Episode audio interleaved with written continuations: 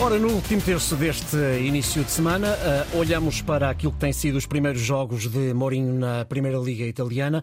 Tem sido um, um início muito, muito, muito fraco para, para a Roma.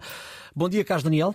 Olá, Ricardo, bom dia. Ora bem, um, o Mourinho está neste momento, a Roma está neste momento em 12 lugar, 7 jornadas, 8 pontos em 21 possíveis é, eh, como disse Mourinho a semana passada, o pior arranque na sua, na sua carreira. Ontem ganhou 2-0 ao Frosinone, mas isso eh, não apaga aquilo que tem sido um, um início mau da equipa de Mourinho.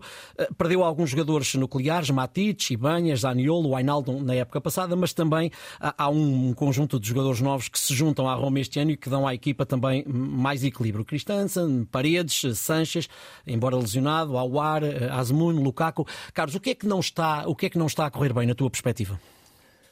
Pois, antes de mais, eu acho que é preciso dizer que estamos, continuamos em presença daquele que é o melhor treinador da história do futebol português e portanto, qualquer crítica a Mourinho não deve esconder, esquecer isso e, e a importância que ele teve um, na forma como Portugal se tornou uma marca ao nível do treino de futebol e, portanto, qualquer avaliação mais crítica deve ser enquadrada no, no trajeto de um homem absolutamente singular. Agora, parece-me que mesmo o que acabas de enunciar, o número de jogadores que estão à disposição prova que já não faz muito sentido continuarmos a explicar maus resultados da Roma por, pela falta de um jogador ou outro. É evidente que há jogadores lesionados nesta altura, que não estão disponíveis, o Temi Abraham e outros, mas há, e o Renato Sanches, que também está, tem estado consecutivamente lesionado, mas há aqui matéria humana para, para jogar melhor. E, portanto, o que me parece é que o que explica no essencial este mau arranque é que a Roma não tem jogado bem. E não tem jogado bem não tem a ver apenas com jogar mais ofensivo ou mais defensivo.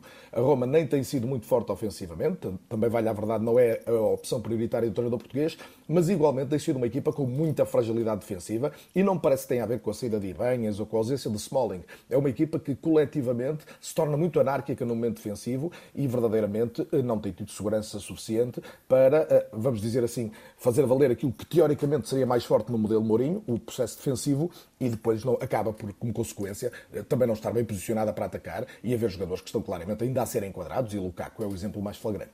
E parece que a Roma consegue dar a volta?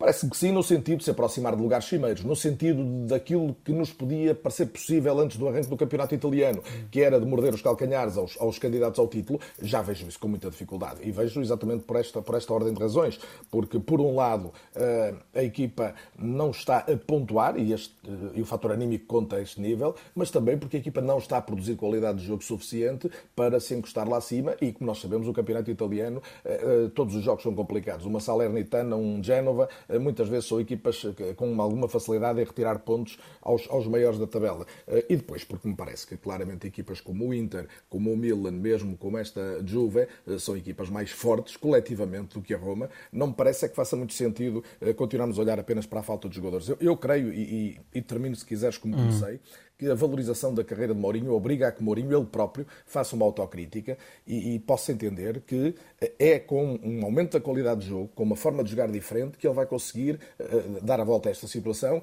e, no fundo, dar sequência, de facto, a uma carreira absolutamente extraordinária. Obrigado, Carlos. No último terço, Carlos Daniel.